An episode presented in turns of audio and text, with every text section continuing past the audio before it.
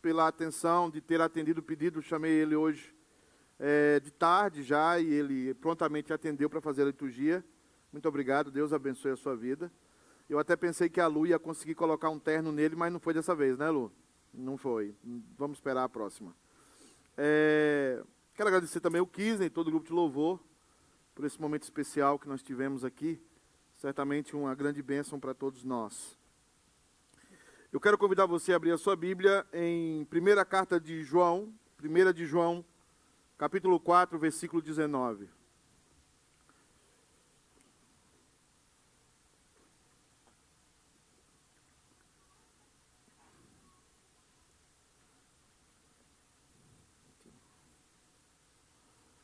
Primeira carta de João, capítulo 4, versículo 19.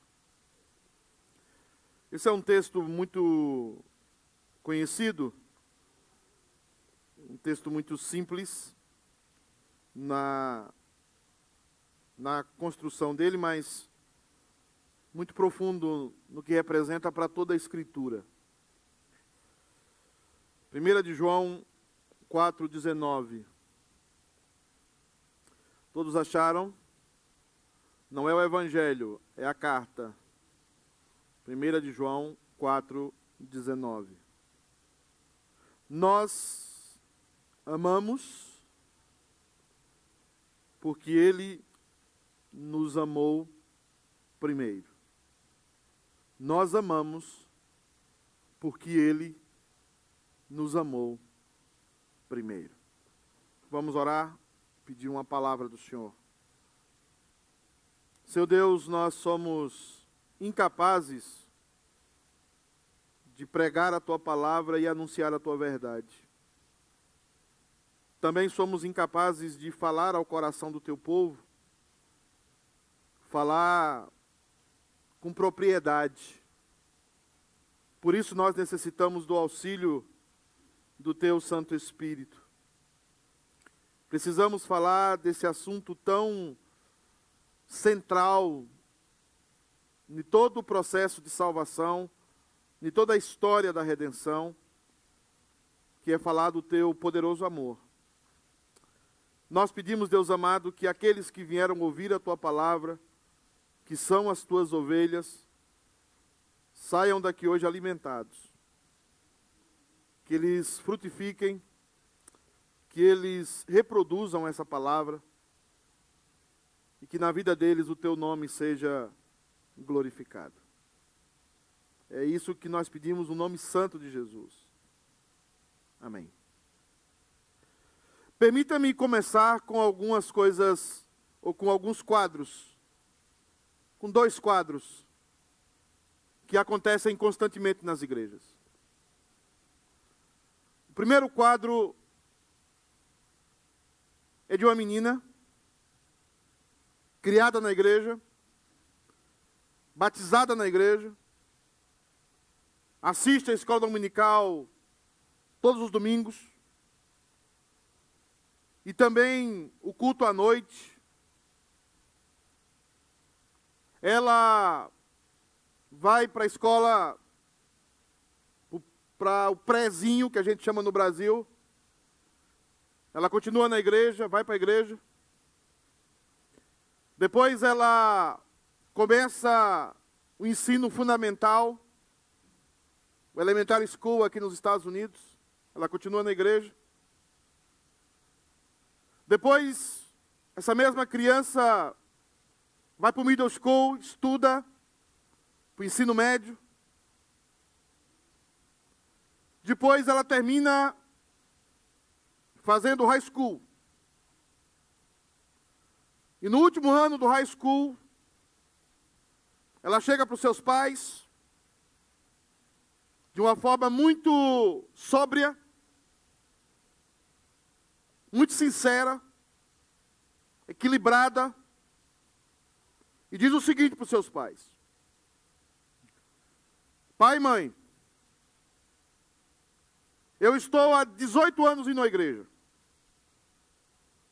Mas eu vou na igreja forçada. O senhor me obriga aí. A senhora me obriga aí. Mas agora eu terminei o colégio, eu terminei o ensino médio, o colégio no, no Brasil, e eu não sou mais obrigado a ir na igreja. Eu não sinto nada. Eu detesto aquelas músicas, umas até eu canto. Quando aquele pastor começa a falar, eu não entendo nada. E tem coisa ali que eu não aceito. Então, a partir de hoje, eu quero falar para o senhor, meu pai e minha mãe, que eu não quero saber de igreja. Esse é um quadro que acontece constantemente. E principalmente numa igreja de imigrantes.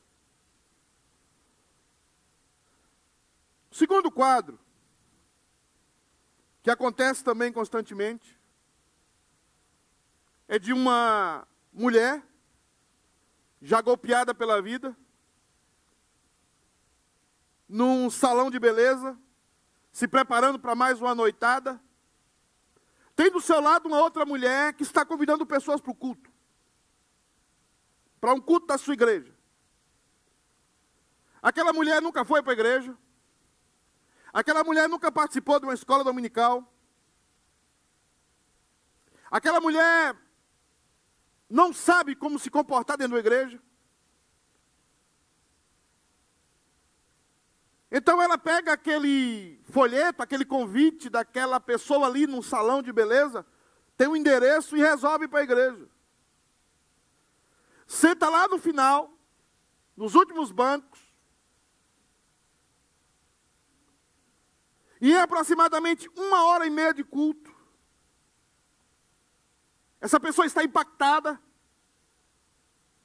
chorando, emocionada. E termina o culto, ela diz assim: Eu quero Deus. Eu quero Jesus. E aquela pessoa se converte, na nossa linguagem humana e terrena,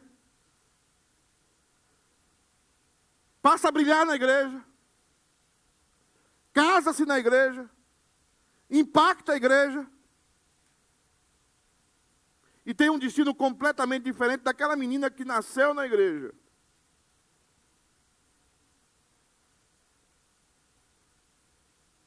Qual é a diferença desses dois quadros? E por que, que eu quero direcionar esses dois quadros para Jesus?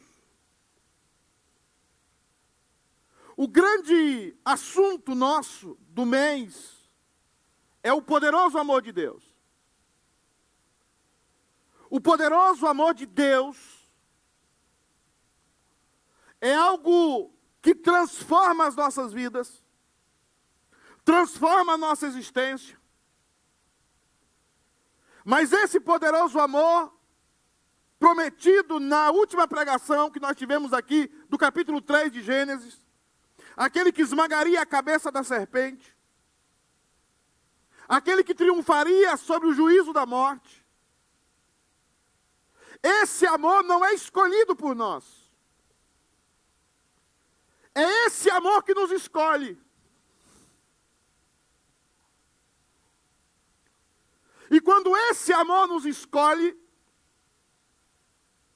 nós temos a nossa vida completamente mudada, transformada. E esse era o grande problema da igreja no final do primeiro século. Os cristãos já se aproximavam da igreja por um aspecto nominal. Tinham os filhos dos crentes já, sentavam na igreja, assistiam os cultos, sentavam nas sinagogas, mas em nenhum momento eles sentiam, eles eram impactados pelo amor de Deus. E o apóstolo João, que foi o último apóstolo a morrer, escreve Apocalipse, mas também escreve as suas cartas às igrejas para confrontar essa realidade. Pessoas que foram impactadas pelo amor de Deus e pessoas que não foram impactadas pelo amor de Deus estavam juntos na igreja, sentados, como nós estamos sentados aqui hoje. talvez até trabalhando nas câmeras, atrás dos computadores, cantando, pregando. E João identifica nas suas três cartas que o amor de Deus, quando impacta a vida de uma pessoa, esse amor transforma essa pessoa. E João está falando de uma heresia que se levantava com força naquela época, que era o gnosticismo. Nós temos que ter conhecimento, conhecimento, conhecimento. Não precisamos mudar a nossa vida, nós podemos pecar, porque Deus já perdoou os nossos pecados. Essa carne vai ficar aqui e o nosso espírito viverá livre, sem a presença da matéria. Era essa a heresia da época de João. Então não havia transformação no meio da igreja. E Paulo começa a falar sobre dois, dois confrontamentos de dois binômios: luz e trevas, amor e ódio. Quem anda com Deus anda na luz e não nas trevas. Quem anda com Deus foi impactado pelo seu amor e não vive odiando o seu irmão. Isso, amados irmãos, tem muito a ver com o que nós recebemos, com o que nós somos herdeiros. E eu gostaria muito que você entendesse que uma das funções da pregação é desmascarar o ser humano. É fácil falar essa palavra nessa época porque está todo mundo de máscara. É desnudar-nos, é despir-nos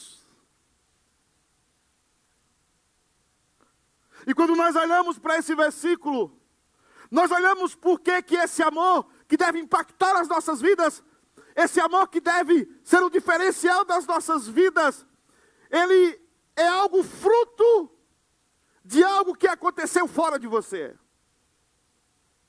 de algo que está além de você. Mas, e esse é o único aspecto capaz de mudar vidas. Religião não muda vidas. Ideais não mudam vidas. Se você está sentado aqui nessa igreja hoje, ou você está me escutando por essa câmera hoje aí no YouTube ou no Facebook, e você não foi impactado pelo amor de Deus, ou você é um religioso, ou você odeia a igreja. O que é o amor de Deus? O texto diz lá em 1 João, no mesmo capítulo, versículo 9, capítulo 4, 9, diz assim: Nisso se manifestou o amor de Deus em nós, em haver Deus enviado o seu Filho unigênito ao mundo, para vivermos por meio dele. O que é o amor de Deus? O amor de Deus, irmãos, é uma decisão.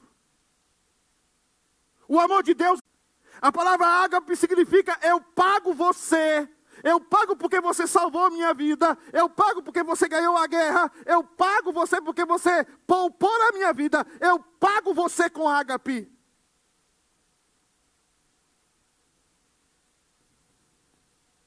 O amor de Deus é uma decisão. E aí vem alguns versículos que para nós hoje é um costume, mas na época de João não era. Amai-vos uns aos outros. Ninguém havia conjugado o verbo amor em um imperativo. E Jesus o conjuga no imperativo. Como é que eu posso amar alguém por uma ordem se amor tem que fluir? Se amor tem que jorrar no meu ser? Como é que eu vou amar alguém obrigado? Mas Jesus introduz um imperativo dizendo: amai-vos uns aos outros. Como é que você. Eu, eu lembro uma vez que, que. Perdão, irmã Fabiana. Eu lembro uma vez que uma menina queria namorar comigo. Uma doida por aí. Queria namorar comigo. Ela não era uma menina de uma aparência aprazível. Era muito crente. Você está rindo, né? E ela chegou para mim e disse assim: Pedro, eu demorei muito tempo, eu já sabia o que ela ia falar. E eu ali já tinha me convertido. Queria ser o mais piedoso possível. Eu nunca consegui ser piedoso na vida. Pedro, eu sinto que Deus quer que nós estejamos juntos. E eu estava muito espiritual, eu estava assim, no fogo. E aquilo me impactou, eu falei, eu tenho que amar essa menina. Eu tenho que amá-la. Gente, eu quero dizer para vocês que eu tentei. Jejum, oração. E olhava para a menina e não queria nem ficar perto. Queria sair correndo. Aí teve um momento que eu falei na oração, Deus, eu sou muito ruim mesmo, porque eu não consigo amar essa menina. Eu não consigo estar perto, eu não consigo pensar numa vida com ela. E eu tive que terminar aquele relacionamento que nem comecei. A gente não consegue obrigar, nós não conseguimos amar se somos obrigados a amar. Porque o nosso amor precisa de algo em recompensa. A gente precisa ter uma recompensa para amar. A gente ama um trabalho porque aquilo vai nos trazer uma recompensa. A gente ama estudar porque vai ter um doutorado e aquilo vai ter trazer uma recompensa. A gente ama economizar porque a gente pode comprar uma casa, comprar um carro, comprar um terreno no Brasil, aquilo vai ter uma recompensa. Mas o amor de Deus, o amor que vem da cruz, o amor que nasce em Jesus Cristo, o amor que faz parte do ser de Deus, porque Deus é amor, esse amor, meus amados irmãos, não exige recompensa, mas ele nasce de uma decisão. A decisão de não estar sentindo nada. A decisão que não tem nenhuma disposição para fazê-lo, mas uma decisão que diz: eu decidi amar. E nós, seres humanos caídos, não podemos fazer isso. Por isso que as pessoas estão na igreja e elas estão por uma religião, ou elas estão por medo, ou elas estão por qualquer outra coisa, mas elas ainda não foram impactadas pelo grande amor de Deus.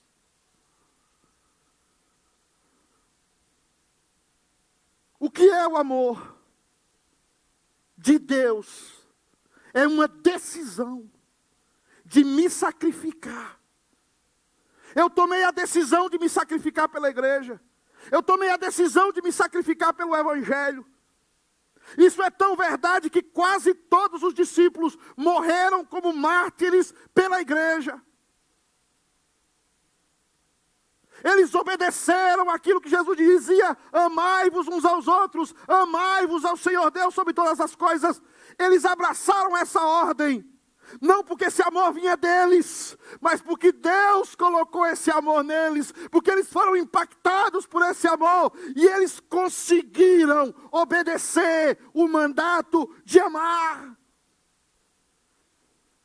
O amor por cristão não é algo que flui, não é algo que toca o meu coração. O amor por cristão é uma decisão. Eu decidi fazê-lo. Não sinto muitas vezes nada. Uma vez uma irmã chegou para mim, eu ia pregar, eu estava de TPM.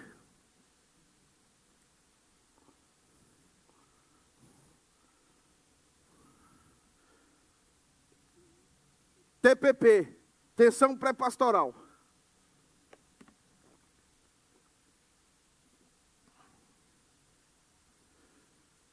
Pastor, o senhor está feliz de estar aqui na igreja? Eu falei, eu não. Mas como é, pastor? A irmã ia dirigir o louvor. Pastor, o senhor não está feliz de estar aqui na igreja? Estou não. Queria estar lá em Guarajuba, é uma praia em Salvador. Queria estar em Guarajuba. O que, você está fazendo aqui, pastor? Eu me comprometi em amar a igreja. Eu me comprometi em amá-la. E amá-la muitas vezes Não é chegar aqui feliz, alegre, saltando igual um cordeirinho. Lembra aqueles cordeirinhos que ficam com os dois pezinhos pulando assim? Não é isso. É uma decisão. Uma decisão dura. Uma decisão que é encharcada pelo amor de Deus, não o amor do mundo, mas o amor de Deus. Por isso que está no imperativo: amai-vos. Mas a outra coisa que eu quero falar com você, ele fala desse amor que nós definimos aqui agora, mas ele fala do amor primeiro. Ele fala de uma sequência. Onde é que Deus nos amou primeiro? Onde é que Deus amou você e a mim primeiro, para que esse amor fosse tão impactante na nossa vida? Às vezes as pessoas olham para o que eu digo e elas ficam assim: esse pastor é doido. Esse pastor está falando uma coisa louca. Aí eu, te, eu penso que as pessoas não leem Bíblia. Antes da cruz, o que que Jesus falou para o Pai? Jesus estava animadinho para ir para a cruz? Jesus estava assim saltitante para ir para a cruz? Por que, que ele foi para a cruz? porque ele assumiu um compromisso de amar você, não o amor do mundo, mas o amor de Deus. O amor sacrificial. O dia que eu quis entender isso, ele vai ser criticado, vituperado na igreja, e ele vai chegar aqui e alguém vai dizer para ele: quis você é, é achincalhado na igreja, rindo da sua cara que, que você está fazendo aqui, cara? Ele vai dizer, porque eu amo. Porque eu estou aqui pelo amor de Deus. Porque eu assumi um compromisso. Eu assumi um sacrifício. Não é quando eu me sinto bem. Não é quando eu estou legalzão. Não é quando eu estou bem para ir para a igreja. Hoje eu estou bem para a igreja, eu vou. Não, é quando eu assumo que o amor é uma decisão e o que, é que Jesus fez? Eu não quero ir para a cruz, mas eu tomei uma decisão de ir para a cruz e eu vou para a cruz. Meus queridos,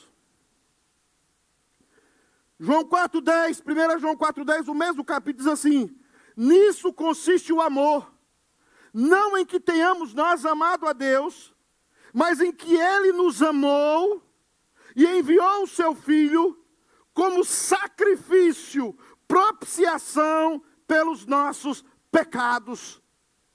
A decisão de amar você não foi quando Jesus estava aqui na terra, a decisão de amar você foi na eternidade.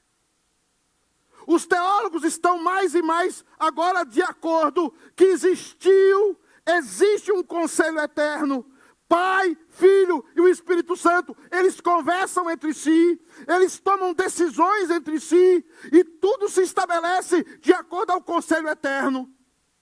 E no conselho eterno, Deus resolveu amar você. No conselho eterno, Deus sabia que você ia existir, Deus decretou que você iria existir, mas Ele também decretou que amaria você, que daria um compromisso sacrificial com você. Ele também decretou que você se faria filho dele em algum momento da história.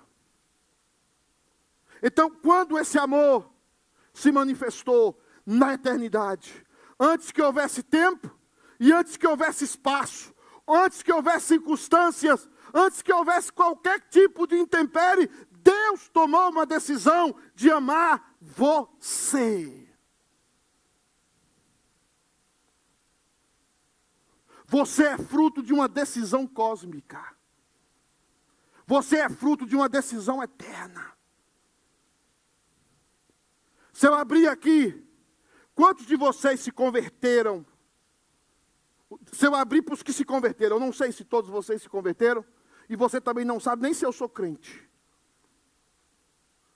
Mas a questão aqui é o seguinte: pensa na improbabilidade de você ser crente. Quantas pessoas você conheceu na vida que não é crente?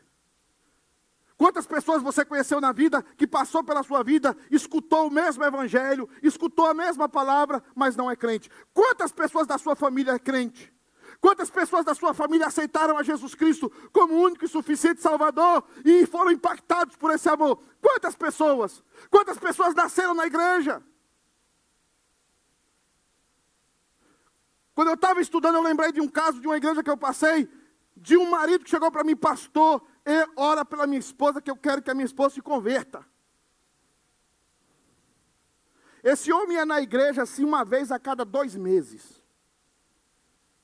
Ele ia na igreja, sentava lá atrás, ele tinha um chapéuzão assim de vaqueiro, botava no banco.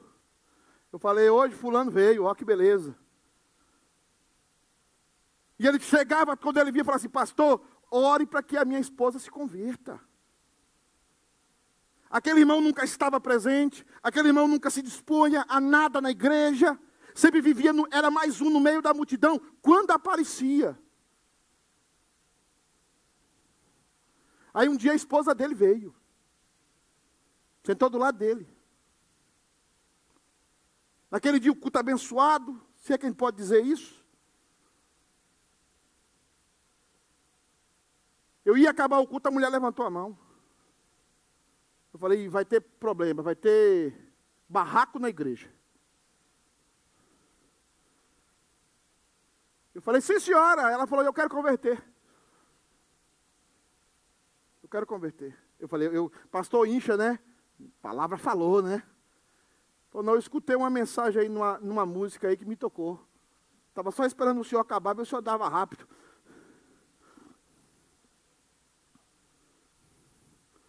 queria converter. Olhei para aquela irmã, olhei para ela e falei, tá bom, vamos orar. Chamei os presbíteros, os presbíteros meio presbiterianos, não. Olhou assim, chega de lado assim, né, igual cacheta. Vamos ver se é eleita mesmo. Né? Oramos pela mulher, a mulher fez classe catecúmeno. Todo o culto a mulher estava. Ela, eu cheguei um dia e falei, minha irmã, você não cansa de vir na igreja, não, pastor, eu fui impactada pelo amor de Deus. E eu falei, o que, que, que você mais deseja agora? Eu estou orando para o meu marido se converter.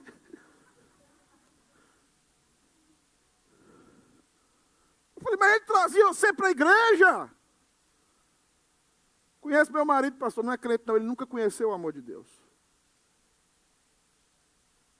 Então lá da eternidade Deus tomou a decisão de amar você. E essa decisão foi executada num tempo e no espaço naquela cruz. Quando Jesus chega para Pilatos, quando Jesus anuncia para o Império Romano e também anuncia para os judeus que ele se entregaria naquela cruz, quando ele é cravado naquela cruz, quando ele fala tetelestai naquela cruz, quando ele diz está pagado naquela cruz, naquele momento, por toda a eternidade, tanto no passado, como no presente, como no futuro, o amor de Deus impactou vidas. Jesus não está só crucificado no tempo e no espaço. A Bíblia fala que ele foi crucificado antes da fundação do mundo, antes que houvesse tempo e espaço. O amor de Deus impacta vidas. Por isso que eu parei de ser pastor político. Você que está me escutando. Eu parei de ser pastor político. Eu não quero põe em promoção a cruz.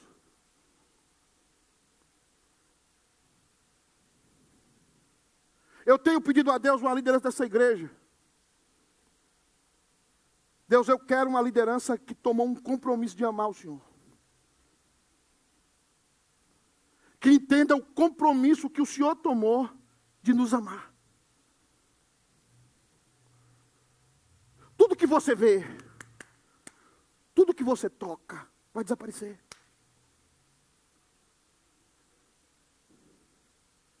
Às vezes você fica dedicando tempo à sua família e você tem uma familiolatria. Você fica dedicando tempo às suas coisas e você tem idolatrias às coisas materiais. Mas no céu não vai ter primo seu, não vai ter, não vai ter tio, não vai ter cunhado, não vai ter pai, não vai ter mãe. No céu é a família da fé.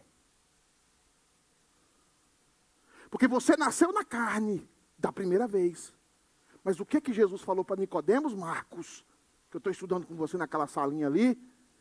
Você precisa, Nicodemos, o quê, Marcos? Nascer de novo. Você agora vai nascer numa outra família, num outro aspecto. Mas você não vai ser filho mais do pecado, você vai ser filho do amor do amor que foi estabelecido e provado naquela cruz, porque Deus prova o seu próprio amor para conosco pelo fato de ter morrido naquela cruz, sendo nós ainda pecadores.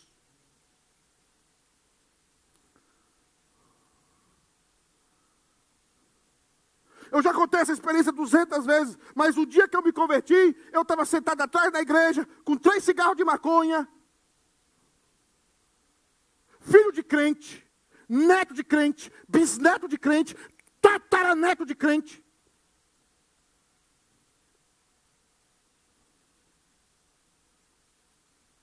Vivia na igreja só para namorar as menininhas. Tinha muito mais prazer numa festa. Tinha muito mais prazer nas coisas do mundo do que nas coisas de Deus presidente da UPH, presidente da UCP, e agora presidente da Federação de Jovens do meu presbitério, e eu não era crente, e eu nunca havia conhecido esse amor.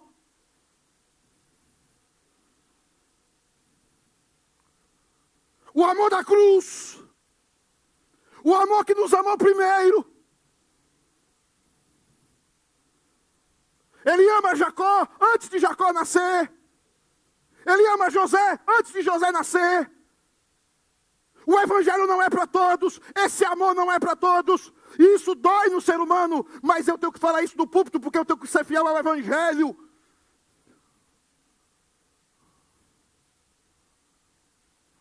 Nós amamos porque ele nos amou primeiro. E aí agora eu não consigo. Você pensa que eu já não tentei deixar de ser seminarista, deixar de ser crente, deixar de ser pastor?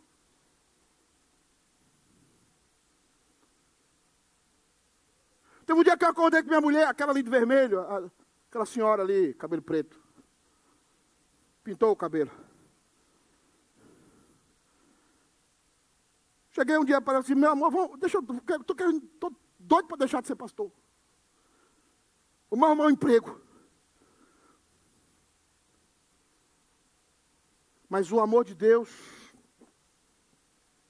é tão poderoso. Ele é tão impactante. Porque ele é atemporal. Ele está fora do espaço e do tempo.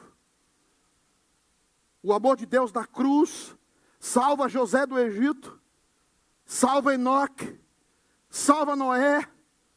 O amor de Cristo salva Pedro, salva Paulo, salva os discípulos, salva Marta, salva Maria, mas o amor de Cristo salva eu e você, dois mil e quinhentos anos depois, porque esse amor é tão poderoso, ele é tão eterno, ele é tão imparável, ele é tão inquebrantável que ele nasce no coração do ser mais poderoso, que não tem ímpar, que não tem comparação, ele é ímpar, ele nasce no coração de Yahvé, o Deus eu sou, o Deus Todo-Poderoso, o Pai do nosso Senhor e Salvador, Jesus Cristo, de quem todas as coisas terão que prestar conta, mas nós não, porque nós estamos em Cristo, e se estamos em Cristo, somos filhos, e se somos filhos, somos herdeiros, e se somos herdeiros, nós estaremos para sempre com Ele.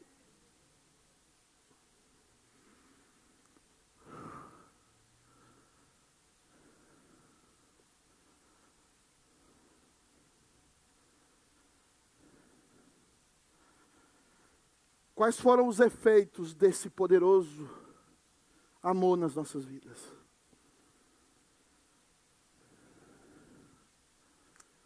Esse amor é tão maravilhoso que Ele tem tirado de nós todos os efeitos da culpa. A culpa gera o ódio. Vocês lembram quando as pessoas estavam. Eu acho que a Sandra, se ela não estiver dormindo, eu não sei se ela está dormindo. Eu acho que ela está pescando hoje, não sei. A Sandra lembra. Iraci estava meio pescando hoje, mas a Sandra não sei. Acho que Iraci e a Sandra lembram quando Estevão está sendo apedrejado. Quem já leu a passagem aqui? Vamos fazer como Jeremias, né? Confessionário. Quem já leu a passagem quando Estevão está sendo apedrejado? O Eli já leu, que eu sei. Ó, e assim também. Cacheta não leu ainda, vai ler. Ele está sendo apedrejado. É por isso que eu vejo o crente bloquear o outro no Facebook. Eu acho que ele nunca leu Estevão. Ele fica bloqueando gente no Facebook.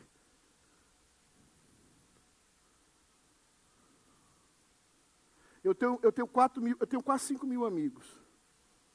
As minhas publicações, como Fabiana fala, são meio doidas. Tem no máximo 15 likes. Quando tem 18, eu fico da alegria. Eu vou bloquear todo mundo agora. Estevão, se tivesse Facebook, imagina Estevão com Facebook. O que é que fizeram com Estevão? Uma das cenas mais horríveis que veio para mim foi na época da, da, daquele grupo, é, Al-Qaeda, uma mulher sendo apedrejada. Pessoas morrendo sendo apedrejadas. Não existe coisa mais terrível. A pessoa começa a tremer, a pessoa começa a, a ter espasmos. Mas Estevão está sendo apedrejado. E o que é que Estevão diz? Pai, perdoa-lhes. Por que, que Estevão falou aquilo? Porque Estevão estava sendo impactado e foi impactado pelo amor de Deus. E o amor de Deus tira de nós toda a culpa. E a culpa é a mãe do nosso ódio. Sabe por que nós temos ódio? Porque nós estamos cheios de culpa. Sabe por que nós odiamos pessoas? Porque nós estamos cheios de culpa. Mas quando o Evangelho chega na nossa vida, quando o amor de Deus chega na nossa vida, Deus vai tirando essa culpa e esse ódio vai saindo. Deus vai tirando a culpa e Ele vai tirando o ódio. Olha o que ele diz no versículo 12 do capítulo 4 de 1 João: Ninguém jamais viu a, viu a Deus. Se amarmos uns aos outros, Deus permanece em nós e o seu amor é em nós aperfeiçoado. O amor de Deus da entrega do compromisso pela vida do outro, pela vida da igreja, pela vida da missão. Esse amor está sendo aperfeiçoado em nós. E a gente não mais tem ira no coração. E a gente não mais é dominado pelo ódio.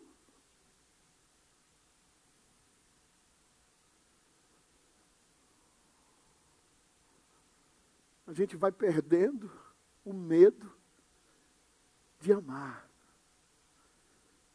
a gente vai perdendo o medo de se sacrificar pelo outro, por pessoas que nem merecem. A gente vai se enchendo de Deus. Esse evangelho você não escuta por aí. Eu vi um coach desses aí falar esses dias. Elimine pessoas da sua vida. O pior é que tem crente que compartilha. É esses que não leem Bíblia. Já imaginou se Deus fosse eliminar? Se você, o que, que você deu de bom para Deus? Se você andasse com Deus, você seria uma amizade tóxica com Deus. Mas Deus resolveu andar com você. Deus resolveu amar você e tirou de você toda a culpa. Agora você não tem culpa nenhuma. E quem não tem culpa, não tem raiva, não tem ódio. Quem, tem, quem não tem culpa está livre. Um dia eu olhei para Felipe, não sei nem se ele está aí. Sei lá, deve estar tá desviado. Felipe está ali, meio desviado. E um pastor muito velho me deu um conselho. Diferente do que eu escuto hoje nas igrejas. Ele falou assim: primeiro os outros, depois seus filhos. Eu falei: nunca, jamais. Ele falou: para com essa culpa. Meu pai foi embora com 11 anos da minha casa. Eu queria ser o melhor pai do mundo para os meus filhos. Eu queria criá-los com culpa.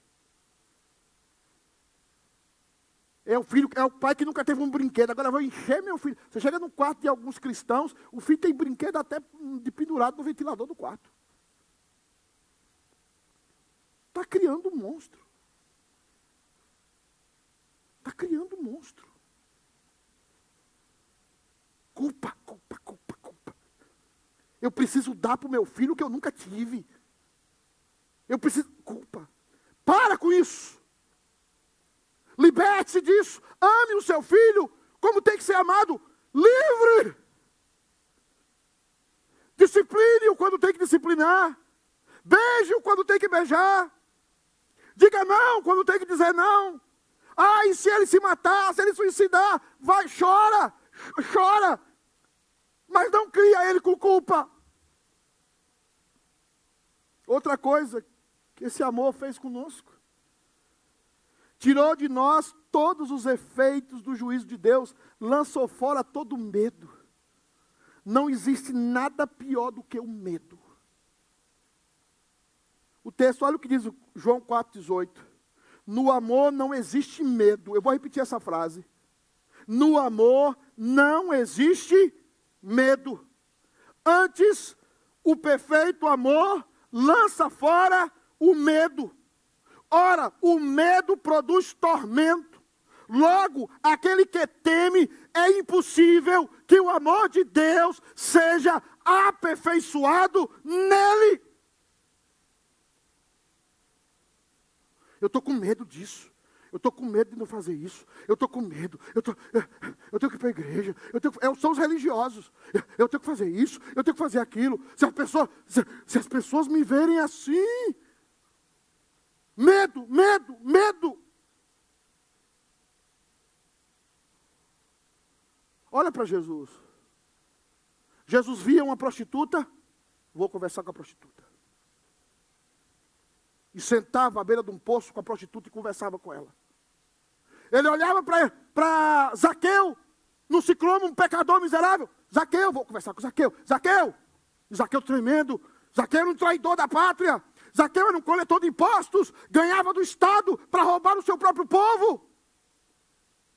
Zaqueu, para todo mundo ouvir, me convém, eu quero hoje comer um cordeiro na sua casa. Porque eu tenho convicção, aqui é uma inferência, que Jesus comeu cordeiro. Tem coisa melhor que cordeiro, não. Cadê o Erione? Tem, Erione? Comi um cordeirinho com a Erione, meu único amigo. Obrigado, Erione. Que cordeiro. Só tem um amigo.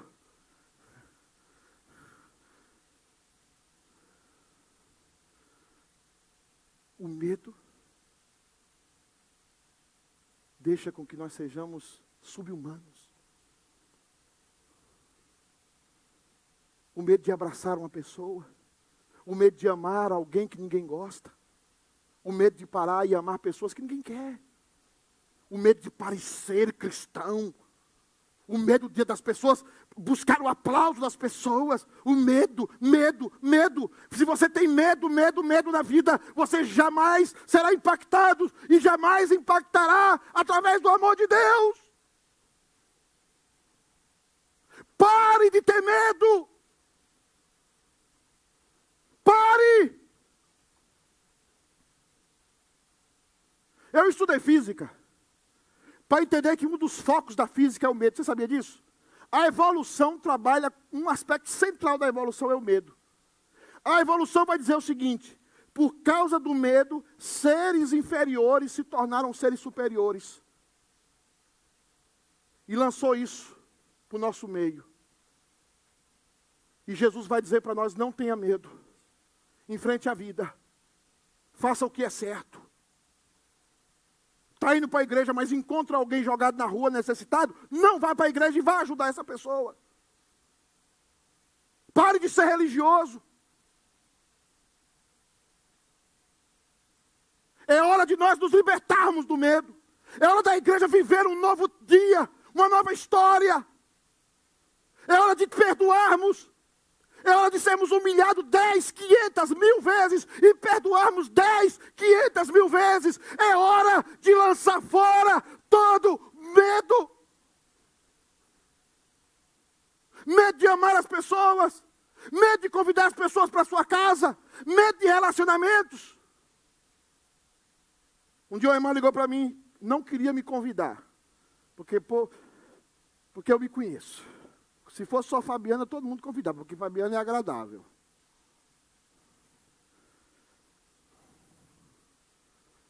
Chegou e falou assim: Pastor, não vou convidar o senhor para minha casa, não. E eu sabia que essa irmã cozinhava bem. E eu, miserável.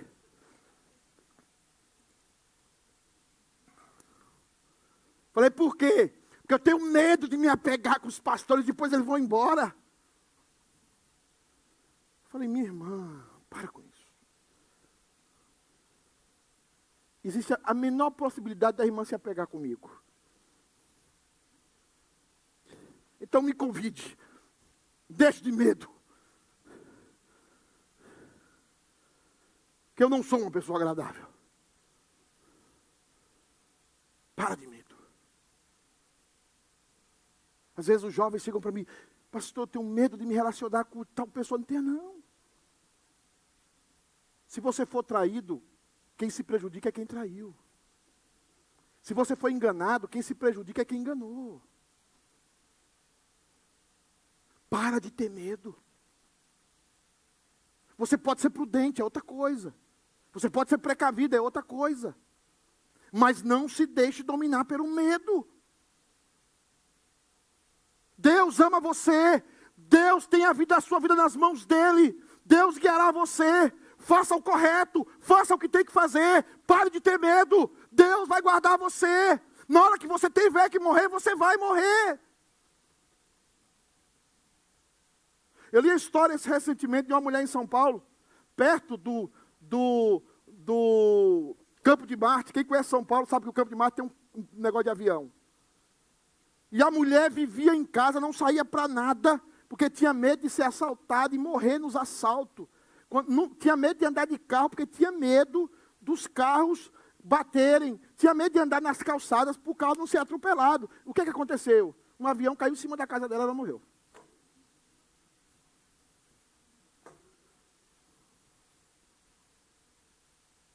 É hora de libertar do medo. Eu fico aqui olhando para a igreja, para os líderes.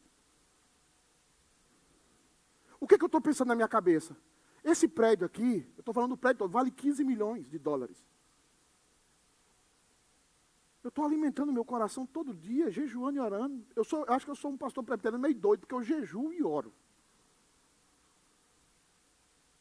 O meu Deus, sem nenhum tipo de ufanismo nesses evangelhos doidos aí da prosperidade, esse evangelho maluco. Mas o meu Deus pode dar a essa igreja 3 milhões, 4 milhões para nós darmos um pé no mortgage e nós comprarmos tudo isso aqui. Por que, que nós vamos ter medo? Nós estamos aqui hoje porque mas essa mulher foi no, no, no, no Market Basket. Eu e ela.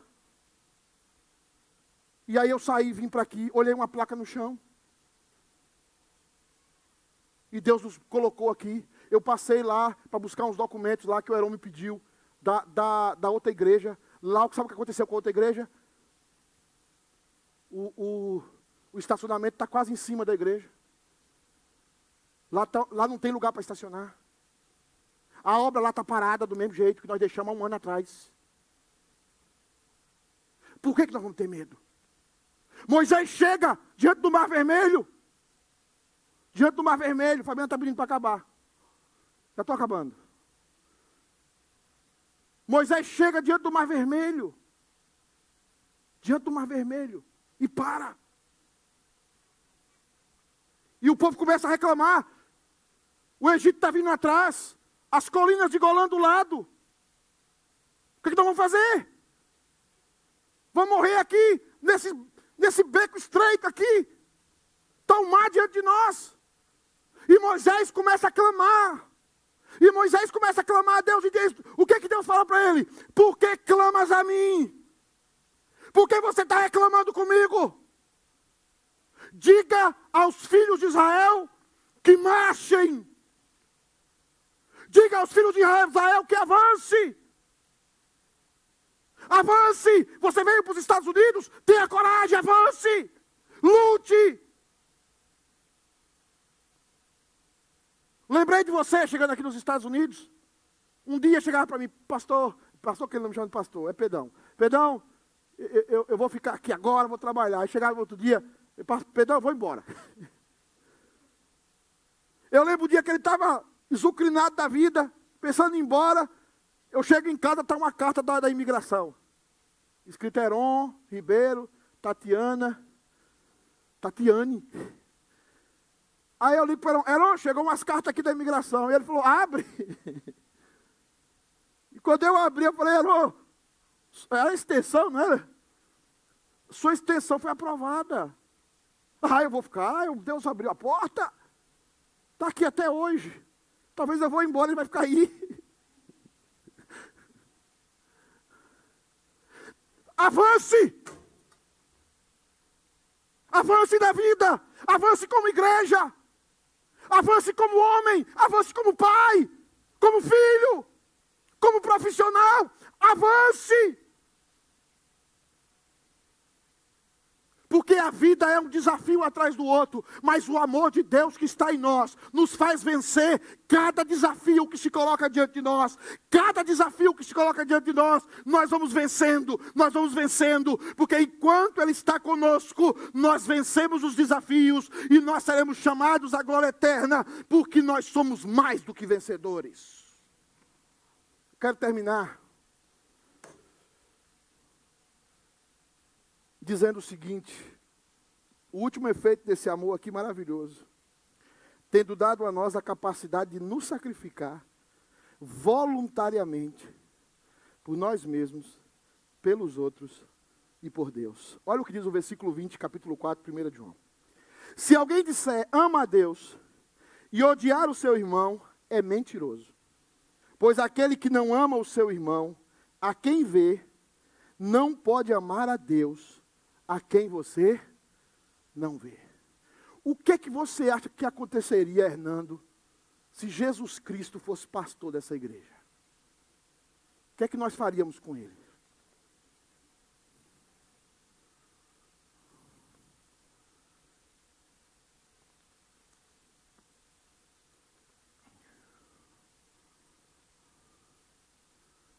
Como é que nós faríamos? Porque se você olhar as pregações de Jesus, são pregações terríveis.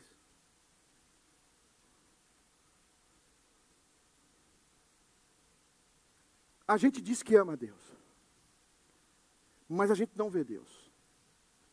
Agora, permita eu dizer uma coisa para você para terminar. Sabe o que é que você ama muitas vezes e eu também? Nós amamos uma criação da nossa cabeça de Deus nós criamos um Deus, geralmente, no meu caso, era um senhor, tipo Papai Noel. Eu imaginava Deus com as bochechas rosadas, com uma barba bem feitinha branca, com cabelo branco assim, e os olhos azuis. Não sei por que olhos azuis. Eu pensava que Deus era assim. E falava assim, Pedro, né? Pedro. Eu imaginava Deus assim. Quando eu fui vendo a minha história, a minha vida, eu fui percebendo o quanto que Deus é diferente disso. O quanto Deus é diferente dessa caricatura que eu criei da minha cabeça. Eu fui lendo a Bíblia e eu fui percebendo uma outra, uma outra cara de Deus. Uma outra versão de Deus que era repugnante a mim.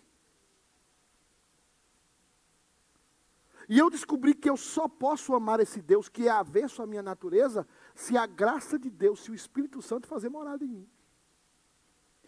Porque do contrário, eu odeio a Deus. E eu quero terminar falando de uma série que eu gostaria muito que os pais assistissem aqui, porque essa série trata a evolução de todo o pensamento que nós tivemos, os que têm 40 anos, e o que os nossos filhos estão vivendo hoje. Essa série é a sobrenatural, supernatural. Essa série é uma das séries mais longevas da televisão. São mais de 18 anos de série. E essa série trata uma realidade que todo pai, todo pai devia assistir essa série. O último capítulo dessa série é quando os dois irmãos. É quando. Eu vou ter que contar por causa. Quando os dois irmãos. Escuta. Quando os dois irmãos. Quando os dois irmãos. Tentam desbancar a Deus. É o último capítulo da série. Toda a história humana é o desejo de destronar Deus. Tirar Deus do seu trono e colocar o seu ego. Cada um de nós tem um tipo de Deus aí dentro. Então João vai dizer: você diz que ama a Deus, mas você não consegue amar o seu irmão. O seu irmão que mente para você o seu irmão que engana você, o seu irmão que é igual você, que você vê. Como é que você vai dizer que vai amar o Deus verdadeiro que você não vê? O que é que você vai fazer? O que é que eu vou fazer? Vamos criar um Deus na nossa cabeça. Criar um Deus. Ontem no programa, o Night no Sofá, eu falei do, da minha prima Priscila Dourado, que ela teve dois filhos. Duas filhas. Mulher de pastor, mulher de oração, mulher de Deus.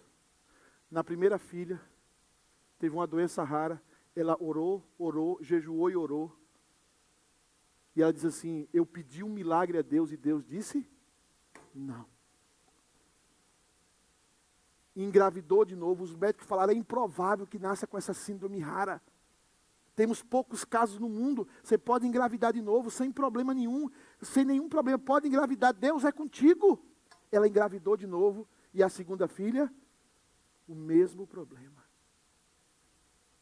E ela orou. E ela clamou. E ela se descabelou. E a segunda filha morreu.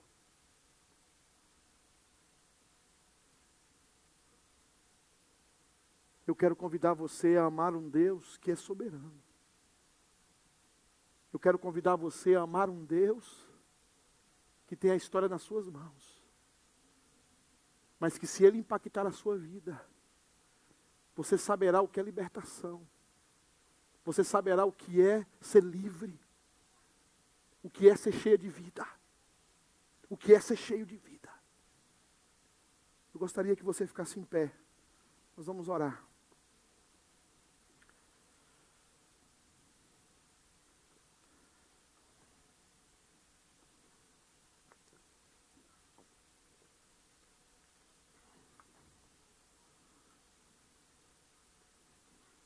Eu gostaria que você fechasse os seus olhos.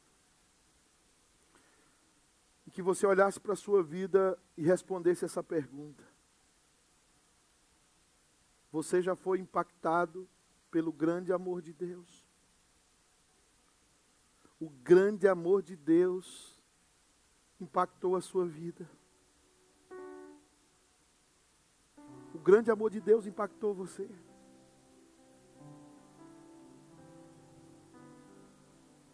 Quais são os frutos?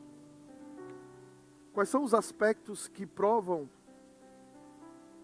que você tem dentro do seu coração o seguinte desejo: Senhor, eu me sacrifico pela obra. Senhor, eu me sacrifico pelas coisas certas. Senhor, eu quero amar e que o amor seja aperfeiçoado em mim. Eu quero amar pessoas que me odeiam. Eu quero dar a minha vida por pessoas que me traíram. Eu quero sair desse mundinho superficial de religiosidade, de vitória. E eu quero entrar no verdadeiro evangelho. Eu quero amar pessoas que não gostam de mim. Eu quero dar a minha vida por pessoas que me, não me suportam.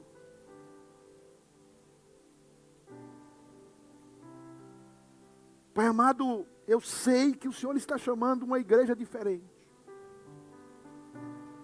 Eu sei que o Senhor está chamando um povo diferente. Porque foi assim que a igreja colocou de joelhos o Império Romano. Quando amou os seus inimigos. Quando orou por aqueles que perseguiam a igreja. Pai amado, eu não tenho condição. As minhas limitações,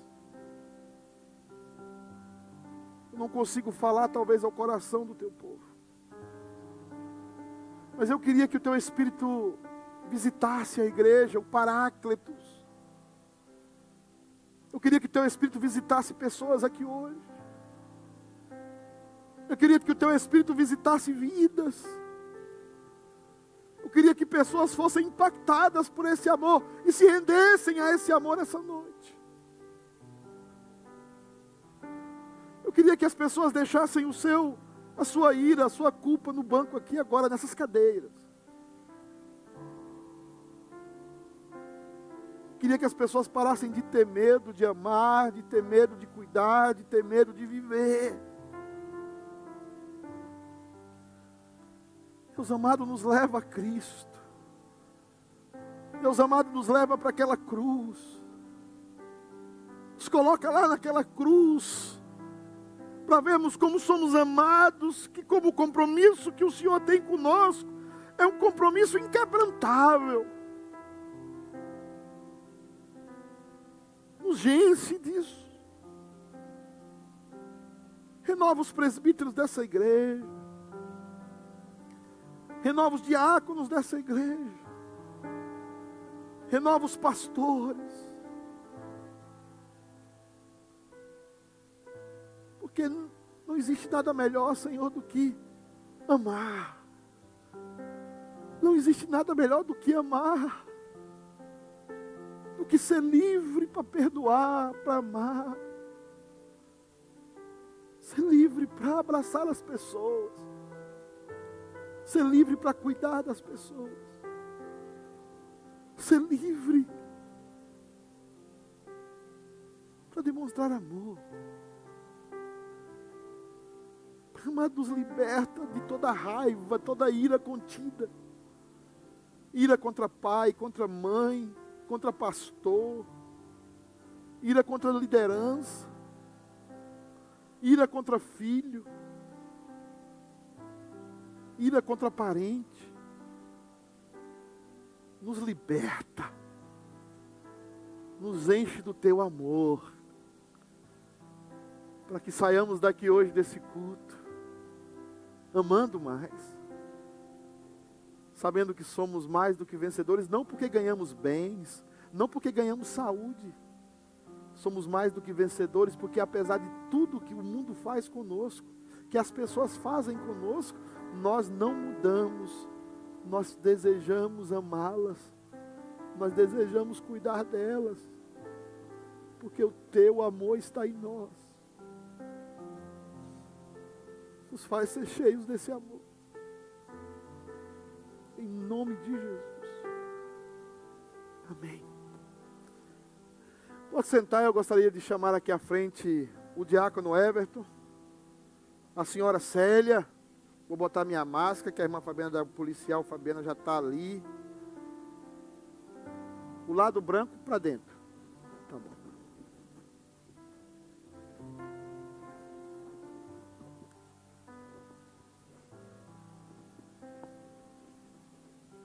Os diáconos estão se convertendo na igreja.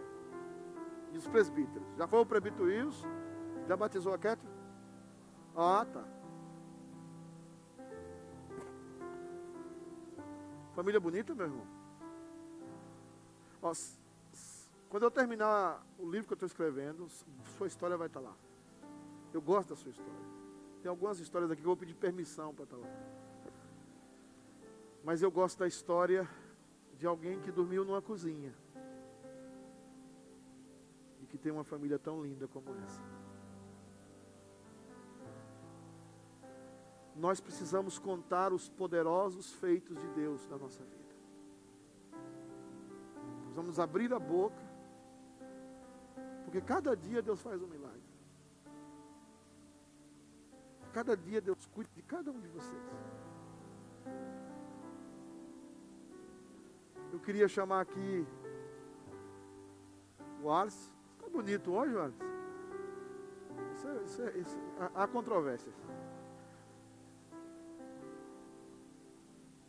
O batismo não é que os seus filhos são salvos. O batismo é um sinal.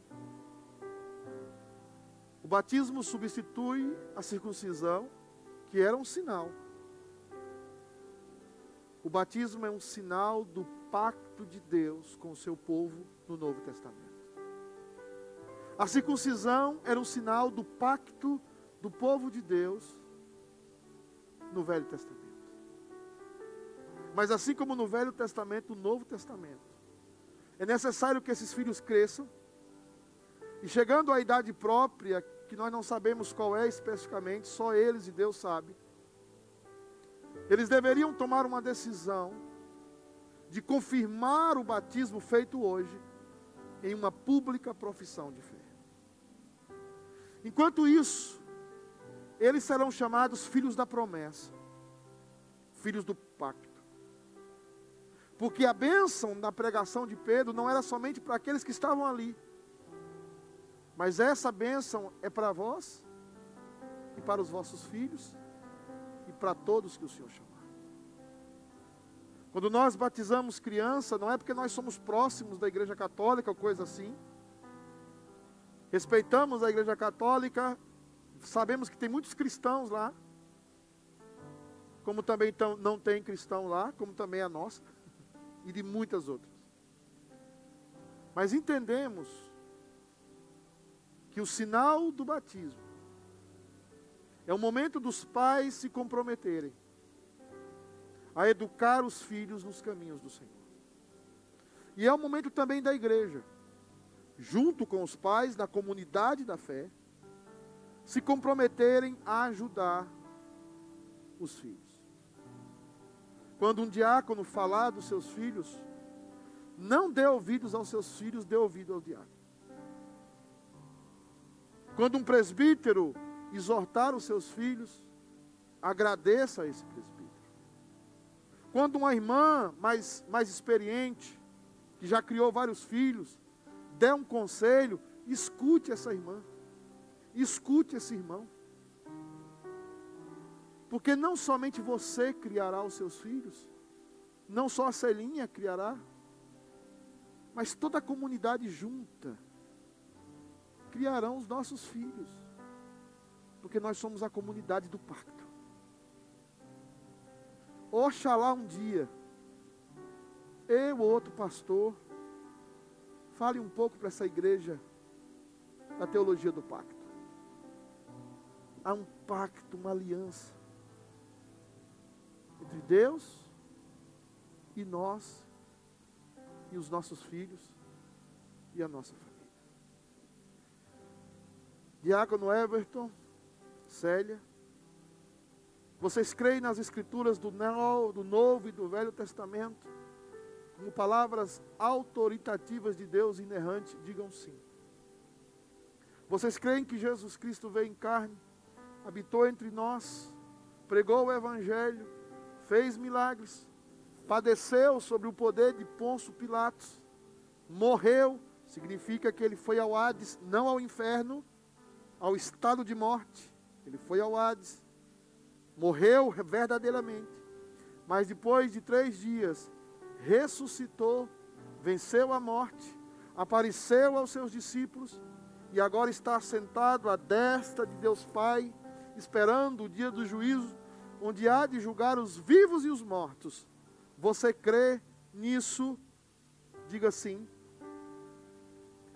Você se compromete vocês dois, a se submeterem às autoridades dessa igreja, ao conselho dessa igreja e à junta de diáconos dessa igreja, enquanto essas autoridades estiverem submissas à palavra de Deus e aos símbolos de fé da igreja presbiteriana, digam sim. Eu pediria que a igreja se colocasse de pé. Vocês são co-herdeiros dessa promessa. Vocês são família de Deus, família do pacto. Vocês se comprometem em criar juntamente com esses irmãos, esses filhos, orar com eles, por eles, cuidá-los, exortá-los e estar sempre prontos a atender e a cuidar o que necessite essa família, para que eles jamais passem necessidade do nosso meio, digam sim.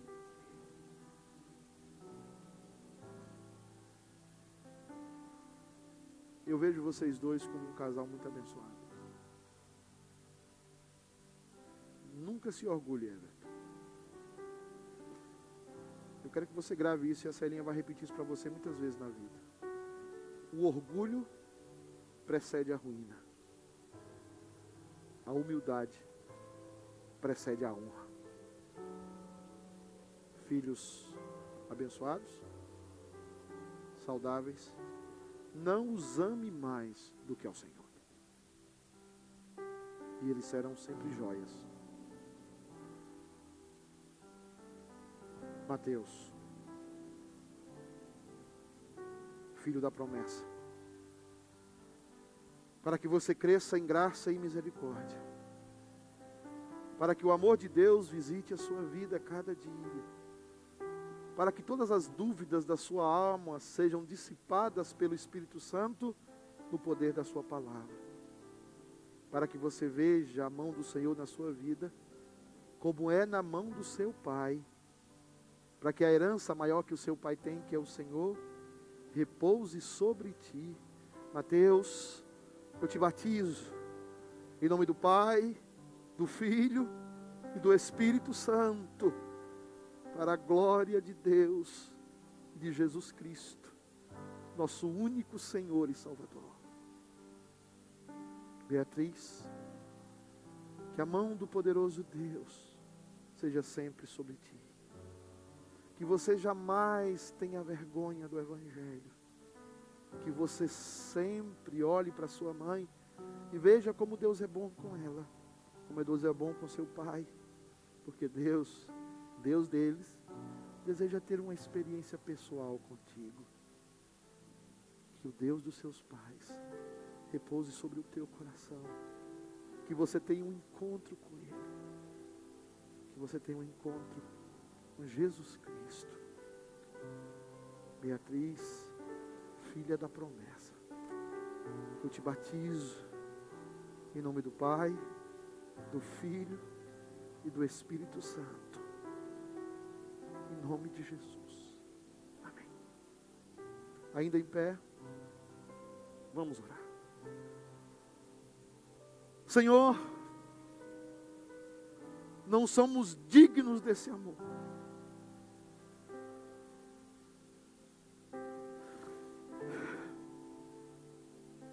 que seria de nós se o Senhor não nos tivesse encontrado? Que seria de nós se o Senhor não nos tivesse visitado nas ruas da desesperança, da dor e da dúvida? Eu peço que o Senhor visite a igreja. Eu peço que hoje essa igreja saia dizendo: Eu sou amado de Deus, eu sou amada de Deus. E eu quero me comprometer em amar as pessoas, em amar a Deus, em amar a obra do Senhor. Amada igreja presbiteriana, United, principalmente hoje ao Everton, a Célia, a Beatriz e o Mateus. O Senhor vos abençoe e o Senhor vos guarde. O Senhor faça resplandecer o rosto sobre vós e o Senhor tenha misericórdia de vós. O Senhor sobre vós derrame Derrame a sua paz. O Senhor mostre o seu rosto a cada dia, de graça, de misericórdia e de amor. Para que cada dia da sua vida contemple a bondade do Senhor. Em nome do Pai, do Filho e do Espírito Santo. Diga amém, igreja. Poder sentar. Ah, tem um amém forte ali. O nosso elegantérrimo pastor Ângelo não está hoje. Eu quero chamar hoje o elegantérrimo diácono Tiago, que apresentará os visitantes.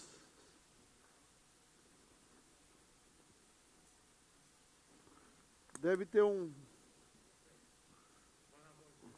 Você é baiano. Tem um microfone aqui do Cruzeiro, funciona.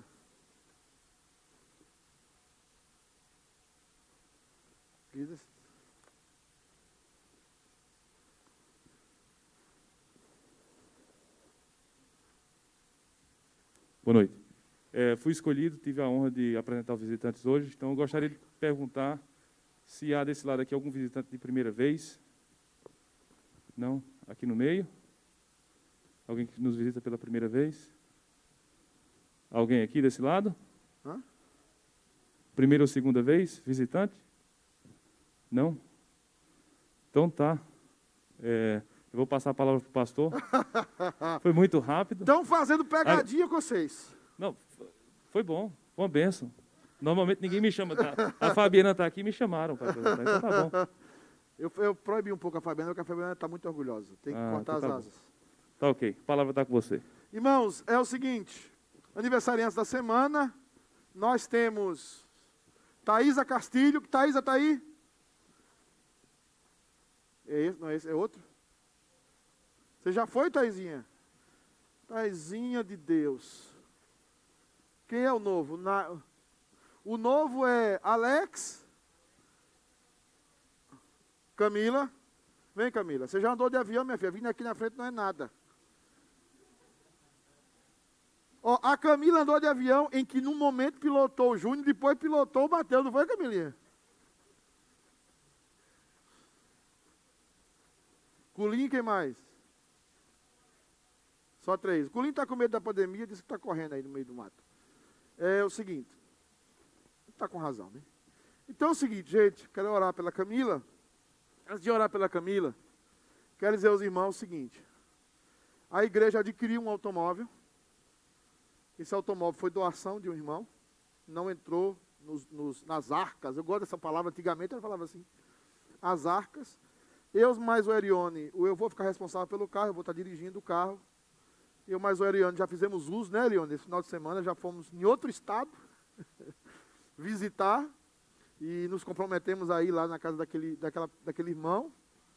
Mas assim, eu quero deixar avisar para os irmãos, vai ter, o carro vai ter um, um adesivo da igreja, tá? É o nosso primeiro bem. Esse carro também foi comprado porque nós precisamos ter crédito. A igreja não tem crédito nenhum. A igreja, a igreja nunca comprou um picolé. Então, assim, precisa formar o score da igreja. Eu quero agradecer o Heron, que o Heron lutou para que saísse, porque a nossa igreja não tinha nada, gente. E tem outras coisas também nós estamos lutando para deixar tudo bem estruturado na igreja. Esse, esse automóvel não não tem nenhum valor para a igreja, tanto o seguro, como as parcelas, como a manutenção, tudo foi doado. Tá? Tem, o, o, a igreja foi abençoada nesse sentido. Então, eu só quero pedir para os irmãos, nós temos, a igreja está com recursos, esses recursos estão dentro de um cronograma, a igreja não tem gastado mais do que arrecada, tá, no ano, e a igreja tem um cuidado fiscal. Nós estamos buscando uma data para fazer uma assembleia, o, essa assembleia, o conselho vai direcionar para saber como, nós vamos começar classes de catecúmenos porque nós temos mais de 80 pessoas para serem recebidas na igreja. É, e nós vamos receber essas pessoas. E assim, Deus tem nos abençoado muito. E eu falei isso porque essa semana a Camilinha me mandou um vídeo. Me dando uma força assim como pastor. E eu gostei demais. Porque eu só escuto críticas, na maioria das vezes, principalmente da Fabiana. Mas assim, quando você, uma pessoa, porque eu, eu na verdade, pastor fica sabendo de tudo na igreja, de certa forma. Quando, quando a igreja fica em silêncio é que vem bomba, né? Mas assim, aquele vídeo que você me mandou foi muito bom para mim. Porque eu vejo que apesar de mim, apesar de nós sermos imperfeitos, Deus tem avançado nessa igreja. Deus tem avançado. E nós devemos, a partir do dia 12 de dezembro, já ocupar mais espaços aqui, mais dias nesse local. Os jovens vão poder começar a reunir aqui. Os adolescentes vão começar a reunir aqui. Nós queremos ter reunião de mulheres aqui, casais. As coisas estão avançando. Eu quero que você clame a Deus. E se você tem qualquer reclamação, eu, eu estou aberto às reclamações, estou aberto a pedir perdão, a retratar-me, mas eu gostaria muito que nós caminhássemos juntos. Deus tem sido bom, apesar de nós. Amém, queridos? Vamos ficar de pé e vamos orar? Deus, obrigado pelos aniversariantes dessa semana. Obrigado pelo Alex, obrigado pelo Culim principalmente hoje presente aqui. Obrigado pela tua serva. Deus amado, cuida, cuida da família dela. Cuida, Deus amado, das inseguranças. Cuida, Deus amado, das incertezas inerentes a todos nós. Deus amado, o Senhor conhece o coração dela, o Senhor conhece o coração da Camila. O Senhor sabe o que, Senhor, o que ela anda pedindo ao Senhor, o que ela necessita. Deus amado, atende segundo a tua vontade. Guarda, Deus amado, o coração dela de todas as investidas do inimigo. Deus amado, continua a cuidar dessa família maravilhosa. Obrigado pela vida do Júnior. O Júnior que dá, dá sempre testemunho como músico, como homem de Deus, como pai de família. Deus amado, sempre responsável aqui na igreja. Obrigado pelo Mateus, que segue os passos do pai e da mãe. Deus amado, que toca na igreja, que vem, que participa, que é responsável. Deus, apesar de ser um jovem muito bonito, eles têm guardado, Deus amado, a fidelidade aqui ao Senhor. Cuida dele. Que, que ele não se desvie nem para a direita nem para a esquerda. Cuida, Deus amado, dessa família. Continua a abençoá-los. Deus amado, em nome de Jesus é que oramos. Amém. Boa noite, queridos. Tenha uma semana abençoada. Todo mundo.